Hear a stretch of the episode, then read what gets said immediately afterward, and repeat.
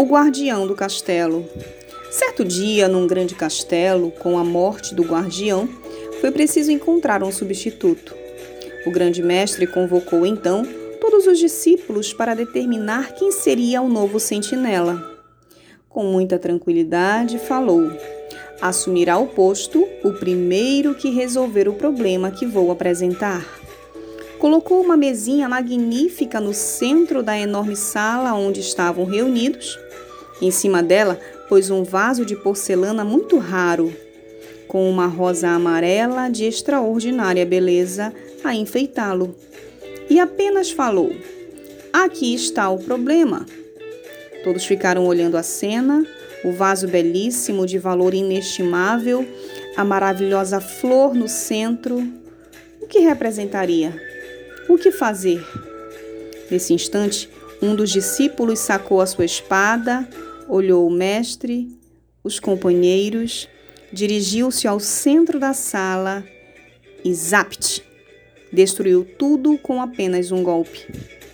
Tão logo o discípulo retornou para o seu lugar, o mestre disse: Você é o novo guardião do castelo. Moral dessa história? Não importa qual problema, nem que seja algo lindíssimo. Se foi um problema, precisa ser eliminado. Um problema é um problema. Mesmo que seja uma mulher sensacional, um homem maravilhoso, um amor que acabou. Por mais lindo que seja ou tenha sido, se não existe mais sentido em sua vida, tem que ser eliminado.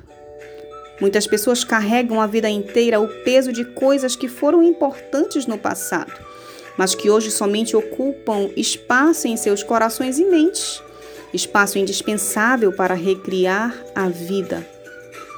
Limpe a sua vida, comece pelas gavetas, armários, até chegar às pessoas do passado que não fazem mais sentido estar ocupando espaço em seu coração nesse momento.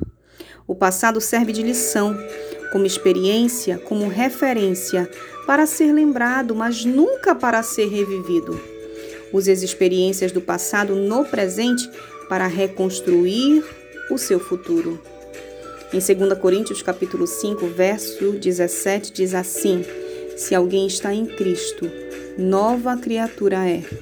As coisas velhas já passaram, eis que tudo se fez novo.